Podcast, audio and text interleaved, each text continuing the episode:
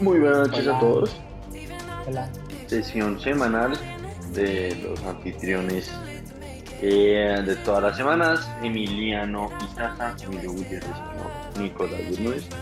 Eh, um, estamos aquí hoy para hablar de eh, noticias importantes que han pasado estas últimas semanas, entre otras la, la, la casi invasión rusa ya a Ucrania, que llevamos, no quiero decir ignorando, pero no entendiendo las últimas tres o cuatro semanas, hasta que bueno, ya nos toca hablar del tema porque es grave. Eh, um, una noticia de José Mario, eh, ¿cómo es que se llama? José Mario Fe- Félix. José Félix Lafuría, el de, el de Fedegar. Eso, gracias. Siempre, siempre cruzo el, el nombre de, ese- de ese personaje. Sí, no es Y- fácil. fácil. Histórico. ¿Y qué? Y em, un quiz de Marvel y, bueno, la noticia del día de hoy con la Fórmula 1 en Barranquilla, ya, llegaremos allá. Entonces, ¿por qué no comenzamos, eh, Camilo? Vale, pues eh, quieren empecemos por, por, por la noticia criolla y después pasamos al gran tema entonces de, de, de lo que está pasando con Rusia y Ucrania, que a pesar de que lo que dice Nicolás es cierto, que deberíamos haber investigado, yo sigo buscando y no encuentro eh, cuál ha sido el catalizador de que todo esto esté ocurriendo en las últimas semanas. Emiliano ya no nos tratará de explicar eso. Pero en cambio en Colombia pues se confirmó algo que pues que era bastante obvio, no sé si, si obvio es la palabra, pero que es un secreto a, eh, ¿cómo se dice? Un secreto em, eh, que todo el mundo sabe, se me olvida el nombre ahorita mismo, pero que es que pues obviamente el presidente de Fedegar, pues la Federación de Ganaderos, yo creo que no hay em, eh, personas que se asocien más con el paramilitarismo que los ganaderos, eh, pues el señor José Félix Lafurí, eh, pues se, se volvió noticia esta semana en el país porque eh, uno, un ex paramilitar que se llama Benito Osorio declaró ante la JEP que eh, él, a través de él, eh, José Félix Lafurí le había pedido eh, a Mancuso eh, un poco de, plata, creo que era, creo que eran 5 mil millones de, pesos para que le ayudase en la campaña de fiscal a Mario Iguarán. Entonces eh, era como que estaba tratando de arreglar la campaña de fiscal para eh, Mario Iguarán y para eso solicitó la ayuda de Mancuso y los paramilitares. Y eh, después de la declaración de Benito Osorio ante la JEP, eh, pues Mancuso desde la cárcel, creo, no- yo tenía entendido que ya lo habían soltado, pero no estoy muy seguro, creo que la noticia fue que desde la cárcel salió a confirmar eh, lo que había dicho Benito Osorio, que pues la verdad Mancuso es un mentiroso de primer nivel, entonces es, es difícil también creerle, pero pues dado que se trata de una persona que tiene tantos rumores sobre eh, los vínculos que ha tenido con los paramilitares, se volvió eh, la noticia seria más importante de esta semana en el país, ¿no? Pues después de la que Nicolás nos va a hablar en el idiota de la semana. Entonces, pues eso fue como el, el- el gran tema en el país, como el, la confirmación de que el agua moja, ¿no? De que José Félix Lafurí en efecto, pues se ha eh, visto envuelto en con los grupos paramilitares, ¿no? No, y, y como que lo, lo- el, el artículo lo muestra como el mensajero, ¿no? Como de alguna manera, como el mensajero entre, entre estos grupos paramilitares y el gobierno. Pues sí, pero sí como que lo involucra directamente. Sí, y, y también salió como a, a la luz ot- otra de esas, eh, creo que era un- una entrevista que le hacían eh, hace años, eh, donde él en el tiempo salía a decir que eh, los, los paras habían sido un- una bondad para ameliorar, ameliorar, sí, ameliorar un mal peor. Es decir, que eran entre los paras y las FARC y pues básicamente pues eh, él agradece mucho la, la presencia de los paras. Pues claro, le, le, le que le, le liberaron la, la tierrita para meter vacas, ¿no? Pues, sí, sí, no, pues eh, los, los vínculos de los paras con, con muchas empresas, entre ellas pues las más famosas son creo que Chiquita y, Coca-Cola, eh, para despojar las tierras, como dice Emiliano, pues es bien conocido. Entonces, eh, creo que es una noticia importante de hablar, pero creo que no es una noticia muy sorpresiva, porque pues si uno, si uno imagina que eh, los terratenientes son los más, el grupo más cercano al paramilitarismo, pues el presidente de eh, que esté cerca a los paramilitares no me sorprende en absoluto. Eh, pero no sé, creo que era, eh, eso era lo que, lo que había que hablar como de noticia seria en, en Colombia. No sé si Nicolás quiere añadir algo más o si no pasar a hablar de lo de Ucrania. No, creo que es lo que usted dice. La noticia dice que el agua moja. Nos sorprende mucho. Eh, no, por mí creo que es más, es más crítico ahorita o más explosivo la noticia de Ucrania. Vale, pues Emiliano, usted que ha tratado de leer eh, las últimas noticias, es decir, esto se viene escalando desde hace mucho tiempo, eh, pues desde creo que el episodio abril del año pasado desde abril del año pasado específicamente, ¿no? Pues como pues, de, de, de, historia reciente sí, pero pues escalaciones entre Ucrania y, y, y, Rusia han pasado como la última década casi. Pero bueno, continúe, qué pena. Pues sí, como desde, desde, la, desde la, la, la, la anexación del, de, la, de Crimea por parte de, de, de Rusia, ¿no? Entonces eso fue en el 2014. Y, y la verdad, pues las peleas entre Rusia y Ucrania no han cesado, pero ahora llegaron a un punto crítico. Entonces, desde, como lo dijimos desde abril del año pasado, Rusia estaba incrementando su presencia en la frontera Rusia-Ucraniana. En particular, ahora muchas agencias de inteligencia estiman que hay más de 127 mil tropas en esta frontera, eh, junto a tanques, artillería y, y aviones de guerra. Em, la verdad, como que tampoco me es muy claro por qué todo está tan explotando en este momento. Eh, vi que el 12 de enero hubo unas charlas con la, con la OTAN, con Rusia, y no llegaron a ningún acuerdo durante como cuatro horas, ni a ninguna concesión, ningún acuerdo. Em, y pues Rusia lo que hizo fue como incrementar su presencia en la frontera después de eso, y también hizo algo como pues, que aparentemente diplomáticamente es muy fuerte, que es quitar eh, la, el personal en la agencia de, de, su embajada ucraniana. Entonces, pues, en eso están. Em, es, es, pues, es preocupante porque es, la, es como la agresión más fuerte que ha hecho Rusia después de la Guerra Fría. Y, y a mí me parece interesante porque, pues, sí hay como muchas maneras de verlo en, en términos como, como, como pues, un punto de vista mucho más gringo, es que los, pues los, los, los gringos dicen que pues Moscú lo que no quiere es que Ucrania se vuelva pues una democracia, ¿no? Que de alguna manera se alinee con, con Occidente y que no quiere que Ucrania pues haga su, propio, su propia constitución, construiría su propia, sus propios dirigentes, eh, siendo Ucrania eh, históricamente un aliado ruso, ¿no? Como que parte de la, de la, de la, de, la Unión eh, Rusia comunista y, y, pues un territorio ruso pues durante muchos, muchos años. Em, sin embargo, pues también uno lo puede ver desde el punto de vista ruso, que cada vez más países más cerca de Rusia se han vuelto parte de la, de la OTAN, ¿no? Entonces el caso creo que más reciente es Turquía. Y y Turquía, justo después de que, se, de, de que Turquía se, se, volvió parte de la OTAN, le pusieron una base nuclear eh, apuntada a Rusia.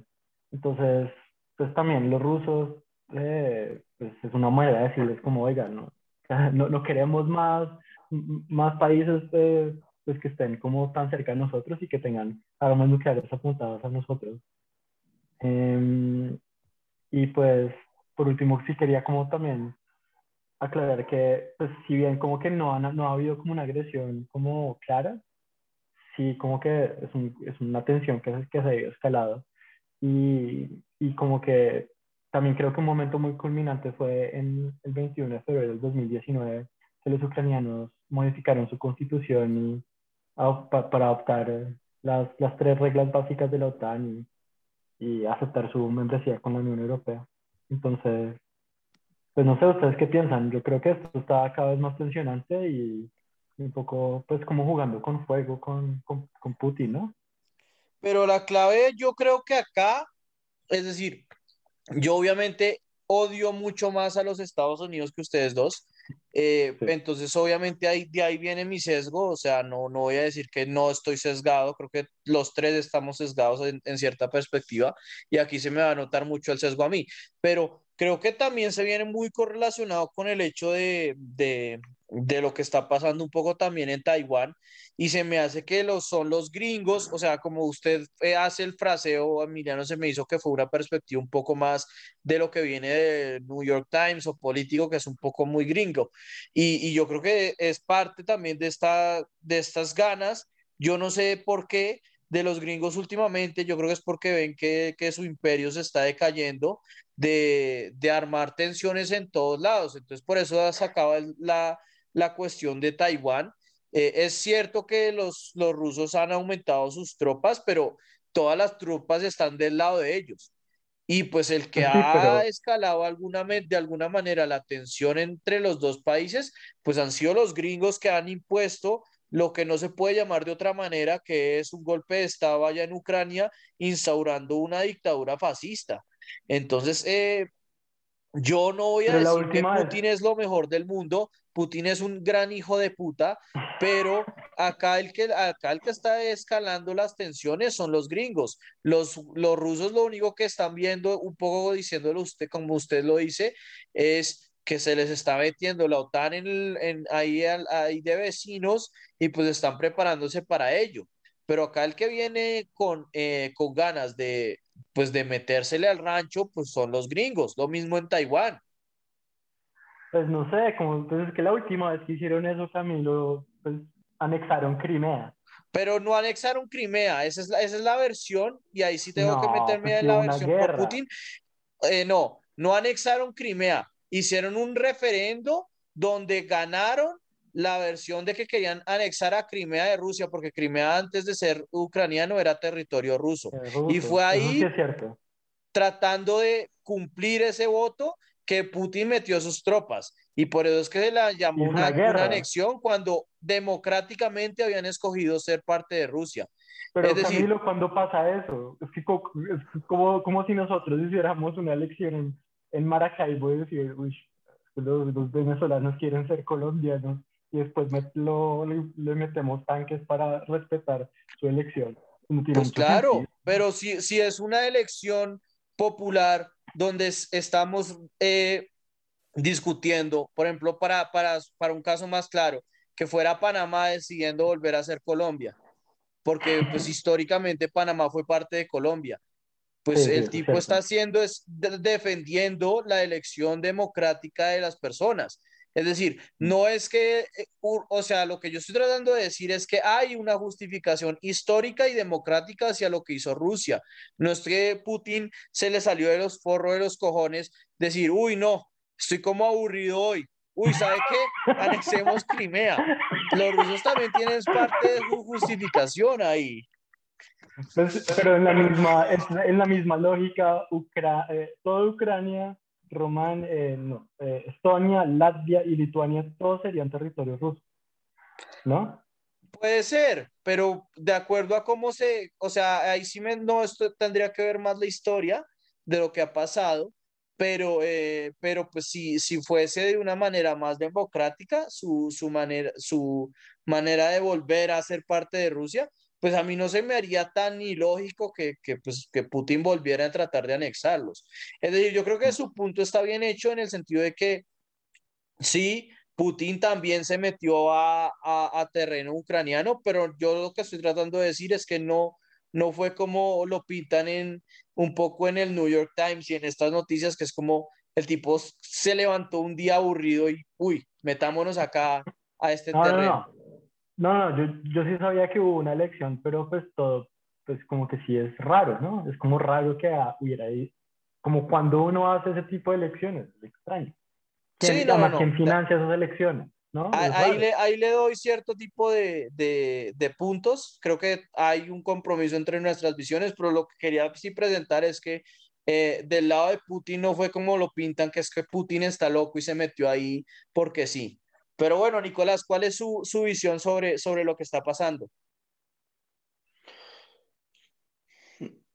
No sé, le en esto, o sea, para mí es, es un tema de, de,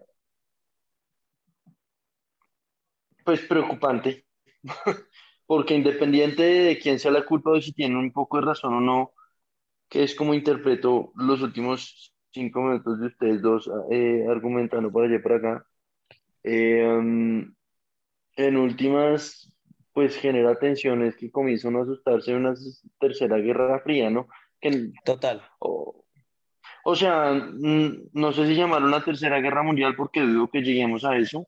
Quién sabe si aquí a tres, cuatro años los gringos vayan a mandar tropas a Ucrania y se arme, pues, pero, pero pensaría que es más tendiendo hacia una guerra fría y no sé, ojalá no pase nada como Mejor dicho, esto ya había pasado en los últimos 10 años un poquito, pues con el tema de Crimea y no, y no se escaló mucho más.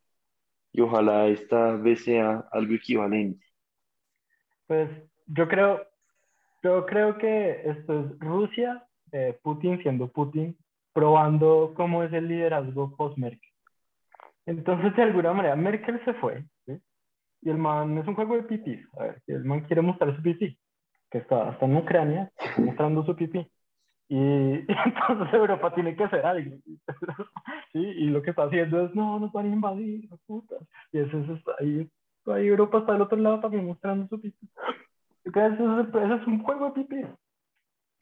Yo me encuentro, como ya dije, del otro lado, y es que sí, todo lo que ustedes están diciendo es completamente, estoy totalmente de acuerdo de que hay que tratar de evadir cierto tipo de conflictos, eh, sobre todo entre estas dos naciones, y sí es un juego de, de política de, de, acción y reacción, pero para mí es claramente eh, el agresor no es Putin, sino que Putin está reaccionando a, a pues, lo que están haciendo la OTAN, eh, como bien describió Emiliano, y, y los gringos, que pues es lo que ha pasado siempre en la historia de, eh, desde pues, la Primera Guerra, sí, pues iba a decir la Primera Guerra Fría, asumiendo que esta ya es la segunda, pero sí, o sea, como desde la Guerra Fría ha sido así.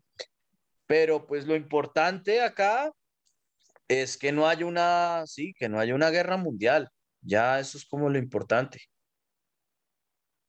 Mm. Creo que los tres estamos de acuerdo en eso, porque pues más allá de eso, eh, francamente, si, si tuviera que elegir que ganara Putin o que ganara la OTAN, pues obviamente preferiría que ganara Putin, pero no por mucho.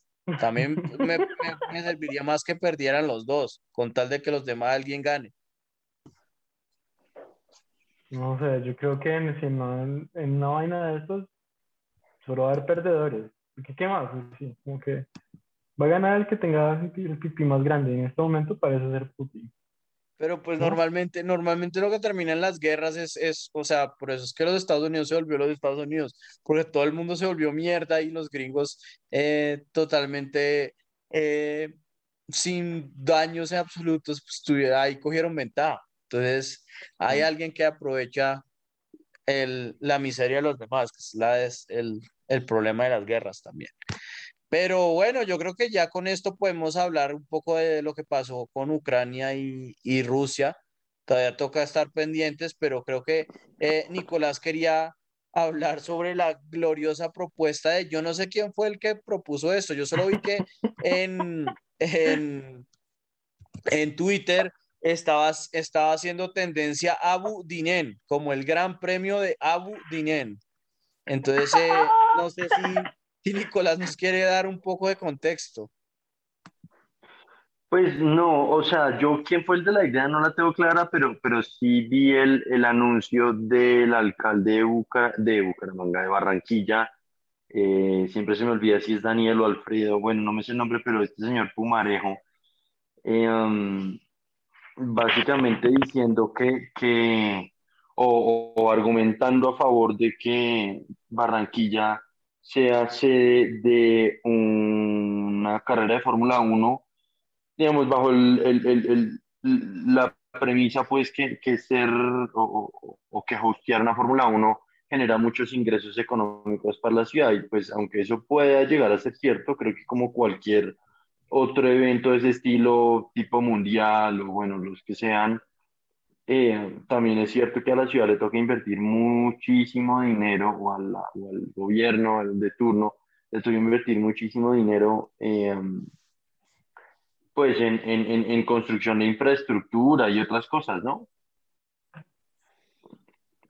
Pues no Sí, solo yo- eso, sino que no sé cuál es la población colombiana que mira Fórmula Uno, pero debe ser diminuto.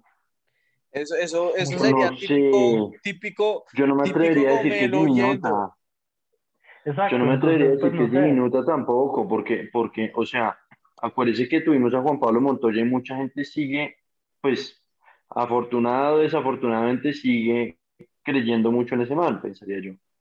Pero, pero Pero el Montoya ya no corrió en Fórmula 1 Fórmula hace 1. como 15 años. Sí, Sí, pero yo conozco bastantes personas que siguen viendo Fórmula Uno, capaz que menos activamente de lo que fue hace 10 años, sí, pero, pero igual lo siguen viendo porque, no, no sé, quedaron ahorita, como con eso. ahorita mismo la, la Fórmula 1 repuntó mucho, pues además de lo que pasó en el último, em, el último año, que, que pues por No, pues por primera vez hubo, hubo competencia, porque pues eh, Verstappen logró eh, hacerle eh, frente a los, al carro de los Mercedes, pero em, lo que se ha vuelto de pronto, sí, sí todavía hay, hay más fans, pero es por esta serie de Netflix, no tanto por lo que pasó con Montoya, sino que hay una serie de Netflix que al parecer es muy buena. Ahí pues un poco de recomendaciones para que le damos los tres, porque yo tampoco la he visto, que se llama eh, Fórmula No, 1 yo sí Drive to Survive, pero que dicen que es Sí, muy yo me lo he buena. visto.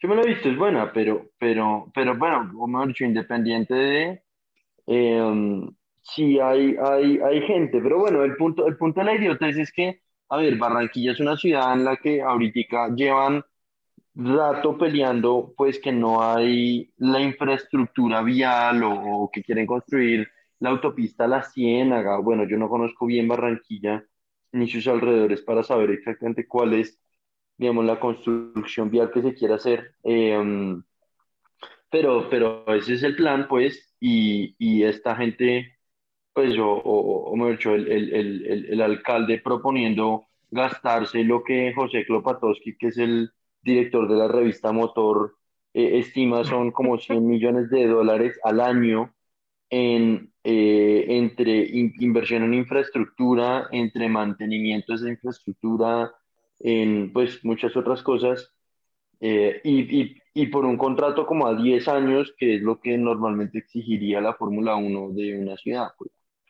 no, es estúpido y equi- equivaldría más o menos como al 1% de lo que gasta Colombia eh, en educación al año. Es que es, que es estúpido, ¿sí? Sin No, embargo, y- como que sí me, sí me gustaría como imaginarme cómo sería eso. Un montón Sí. de gomelos como comiendo palitos de queso y oyendo vallenato mientras oyen Fórmula 1. Y las Como- boletas sería estarían carísimas. Las ¿No? boletas estarían como 800 mil por, Sí. por, eh, por cualquier vaina y eso es una mierda porque uno sencillamente ve el correr el carro a toda mierda, a duras A penas toda uno ve ese carro, el sonido es horroroso, pero bueno, pues habrá gente que le, a- que le guste, ¿no? Pero, pero sí sería muy chistoso eh, en, en los momentos de que hubiera sido, de que me hubiera gustado Daniel Samper Ospina hubiera generado una buena columna al respecto, Eh, excelente. pero que iba a Pues, decir... o sea, si bien estoy de acuerdo con ustedes que, que el, el- digamos, este, e- en este país, no sé si, ha- si hubiera la audiencia para eso, igual viaja mucho, mucho, o, o- o- o si genera algo de fanatismo y movilidad internacional, eh, piensen que, que Ciudad de México y Río son ciudades igual con mucha pobreza, pero pues que ya teniendo cada una un- una Fórmula uno Ciudad de México creo que es la más reciente y tiene cinco años o algo por el estilo, ya corriéndose allá una Fórmula uno ¿no? Eh, que Ese, si pero- financieramente ha sido bueno pero para Ciudad la ciudad. México, pero México es más, pues, tiene muchas más personas, por ende tiene más gomelos. Sí, y, tiene, y tiene más infraestructura, o sea, eso era lo que yo también un poco estaba pensando, era como hijos de perra, nosotros todavía no tenemos metro, hagan metro en Bogotá, hagan metro en Medellín, hagan, bueno, en Medellín ya lo tengo, soy un burro, hago un burro, pero en el propio Barranquilla, en Cali, con esa plata, y por no hablar de lo, de lo obvio, del elephant in the room que todos sabemos, es imagínese a Miguel Nule haciendo esa pista y cobrando el 20% de comisión y eso nunca se terminaría cuánto- haciendo. Quedaríamos. Todos esos huecos. Todos esos huecos creados por nules. Sí, y también lo que hemos hablado también en el propio programa, ya hemos hablado de lo que cuesta hacer los olímpicos, de lo que cuesta hacer eh, el mundial, que eso termina siendo puro, pura malgastadera de recursos. Entonces eh, creo que esto No. también se prestaría para eso. Y yo creo que Ahora- como que es una muy mala comparación compararnos con Brasil y México, que son economías mucho más grandes. Yo creo que es bueno compararnos como con Rumania. Rumania no tiene una Fórmula 1 como Eslovaquia, ¿sí? Sí, pues o sea, yo lo comparaba por el hecho que son latinos y son países en, en- o del tercer mundo, por más que sean más grandes, pero sí. Eh, ahora, hay, hay un factor adicional al, al idiota de la semana y es que eh, el presidente de la República sacó un tuit diciendo básicamente que apoya el sueño del alcalde Pumarejo en, en, en, en- en pensar eh, la Fórmula 1 para Barranquilla, ¿no? Sí, pero es que esos manes, eso es como la típica de que Colombia se iba a lanzar a, a organizar un mundial. Eh, O sea, creo que es un muy buen idiota de la semana porque a pesar de que es súper idiota, no creo que sea eh, de nuevo sorprendente. Siempre hay este tipo de, de propuestas que uno dice, pero nosotros qué vamos a, qué vamos a poder hacer eso, ¿no? Es Em, que yo creo que ese man le dice, es un man de que le a todo. ¿sí? Es como que lo único lo que le ha dicho no es como a la, a la, a la, a la marihuana y a, a, los, a los gays y a, no sé, y a la paz. De resto, sí es como si hagan, hagamos. Sí, pero en, en definitiva, eh, creo que estos empezamos el idiota de la semana, creo que este era el primero o el segundo. El caso es que este es eh, un buen, un buen candidato. Em, pero bueno, creo que ese era el, Y ya nos dio una buena risa hoy. sí, creo que ese era el, el idiota de la semana. Eh, a mí no se me ocurre otro gran idiota. Creo que había otro, de pronto miro a ver acá rápidamente, porque había uno que me había dado risa eh, para compartirles. Ah, sí, este está buenísimo. Que eh, el jefe de la bancada republicana en el Senado, Mitch McConnell, acá se los comparto a ustedes para que también lo vean. eh, dice que los eh, afroamericanos votan tanto como los americanos en un video.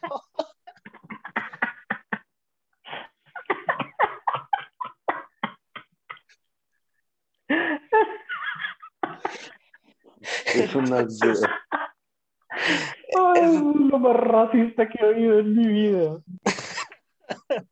Pero bueno, eh, creo que eh, pues este tipo se ha visto con las, con las fotos de, de la bandera sureña atrás, es decir, pues eh, es bastante conocido que el tipo también es muy racista, ¿no? Pero eh, se me hizo chistoso compartirlo. Eh, es que que sería como el, el, el segundo puesto, pero creo que está bien, gana, bien ganado el, el del Gran Premio de Abu Dhabi. Y eh, creo que con esto hacemos una pequeña pausa y hacemos nuestra última sección que es la del quiz. Entonces ya nos vemos.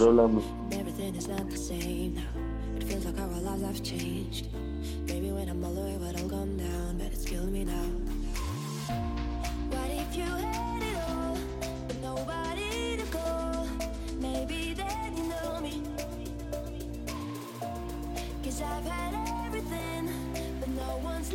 Bueno, volvemos acá del, del- de la pausa para hacer eh, un quiz party. Yo nunca había visto esta miércoles de BuzzFeed, que es un quiz de BuzzFeed, ¿no? normal, ¿no? Pero pues se supone, Sí. tengo entendido, porque yo fue el que lo propuse, que ese... ¿Qué personal de G de Marvel eres? Que dice acá, no todos podemos ser 100% Groot. Entonces acá vamos a escoger. eh, primera pregunta es eh, ¿dónde vacacionar? Uf, está muy fácil en Bangkok. ¿Sí? No, en Ah, bueno, es que yo vivía allá, entonces estoy demasiado. Emiliano, Ya. ¿dónde? En Santorini, güey. Yo también pensaba Santorini, pero Santorini no, o sea, tiene mar, pero no tiene playa, entonces yo voy a votar por Honolulu. Eh, El desayuno. Está difícil. Pero yo creo que todo el mundo aquí odia los pancakes. Parce, Uy, qué no. putas, yo voy a votar por los pancakes. No, Marica, No. yo votaría por, sí, pancakes o granola con yogur. yo la granola con yogur. Sí. ¿Sí? Pero, pero la verdad es que el 90% de mis desayunos son cereal, porque el, el cereal eh, de granola de Price es lo más. Hmm. Yo no, yo no como nunca cereal. Bueno, después de la, del universo cinematográfico de Marvel, ¿cuál es la origin story que más nos gusta? Que eh, esta yo creo que Emiliano está muy feliz de poder Mm. contestarla. Eh, Yo pero yo que la creo que más odié que vi con ustedes es Capitán Marvel. ¿Qué putas es esa vaina? Yo creo que obviamente Mm. Iron Man, ¿no? Es entre Iron Man y Guardians. Son las únicas dos que yo le veo sentido. Guardians con todas, demasiado chistoso. Mm. Marica, es que en Thor. En, en Thor eh, está esta vieja que está re buena, ¿no? Te voy a votar por Natalie Portman. sí. Vale. Eh, un compañero para luchar el, contra el crimen. Esto es persona, ¿no? No, Sí. Natalie Portman, que está re buena.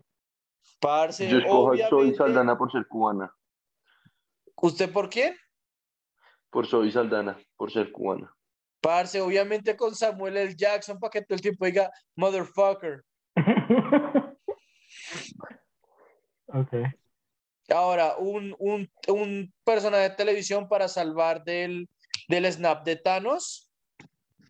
Jake Peralta, obviamente, güey. Sí, para mí también es obvio que es Jake Peralta. No es, eh, obviamente es Jake no Peralta. es Grey's Anatomy, Arya Stark, ¿para qué? ¿Para que se vuelva un Nunca. pirata? Por favor, por favor, que la maten, güey. Y, que, de- y que, que no se vaya de Cristóbal Colón. Marica, yo salvo al de Sex Education. No sé quién Es que no las otras no las conozco. Sex Education, Stranger Things y The Walking Dead desafortunadamente no las veo.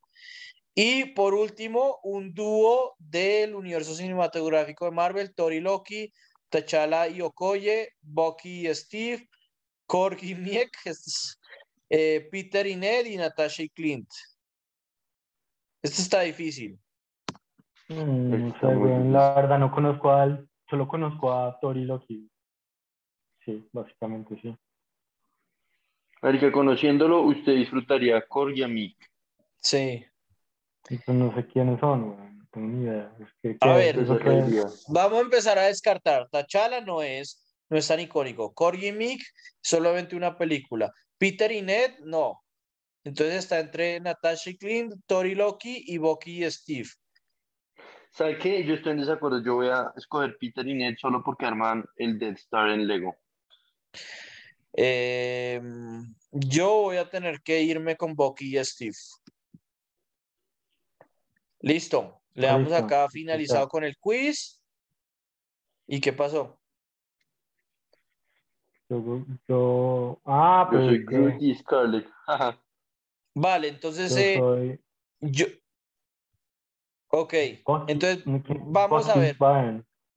Entonces empre- em- empecemos con Nicolás. Nicolás af- por afuera es como Groot, que es eh, inteligente, amistoso y sin, sin cuidarse mucho, ¿no?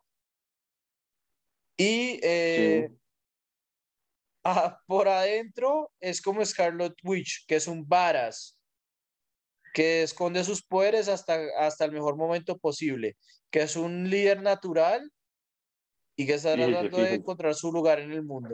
Yo creo que ya lo encontró en la consultoría, pero bueno. Eh, Después va Emiliano, que es Boki en el eh, adentro, que es em, callado, leal y práctico. No sé si práctico, pero bueno, las otras sí Sí, son estoy, estoy de acuerdo, de acuerdo. Y Es muy por impráctico. afuera es como Thor, que es sincero, generoso y un líder. Tampoco sé si lo del líder también aplica mucho. No mucho. Y eh, yo creo que a mí sí me salió, yo de los tres, yo creo que, bueno, mentiras, el de Nicolás también está bueno, pero el mío me gusta mucho también, que por adentro al parecer soy como Capitán América, que soy, eh, ah, no, esto es pura mierda, este el mío salió re mal puesto, que eh, dice que, Astuto. eh, a- a- aventurero, pura mierda, y Brave tampoco soy, pero bueno, y por afuera soy como Ant-Man. Eh, sí, bueno, la de Ant-Man, Sí. pero bueno, esas Que fueron la gente, que la por ser Ant-Man, porque la gente lo percibe como extrovertido. No, no me cuadra. No, pero outspoken sí, o sea, extrovertido no, pero outspoken alguien que, que dice lo que piensa. Eh, Bueno, sí. sí, o sea, esa parte no se me hace mala, pero la del Capitán América sí, total descache. Eh, pero bueno, esos fueron nuestros grandes, eh, nuestros personajes, Capitán América y Ant-Man, yo, Nicolás Groot y Scarlet Witch, y Emiliano, que yo creo que fue el perdedor de este quiz, es Bucky Barnes y Thor. Ok. No, no sé por qué soy el perdedor, pero. Simplemente Pues- pienso que Natalie Portman está re buena. Sí, creo que por eso, porque sus decisiones a la hora de, de escoger fueron muy basadas en Es que banalidades. Natalie pero Portman bueno. estaba buena. Sí, eh, pero creo que con esto terminamos el, el episodio de esta semana y pues nada, muchísimas gracias a todos por sintonizarnos. Gracias. Gracias. Chao. Bueno, chao.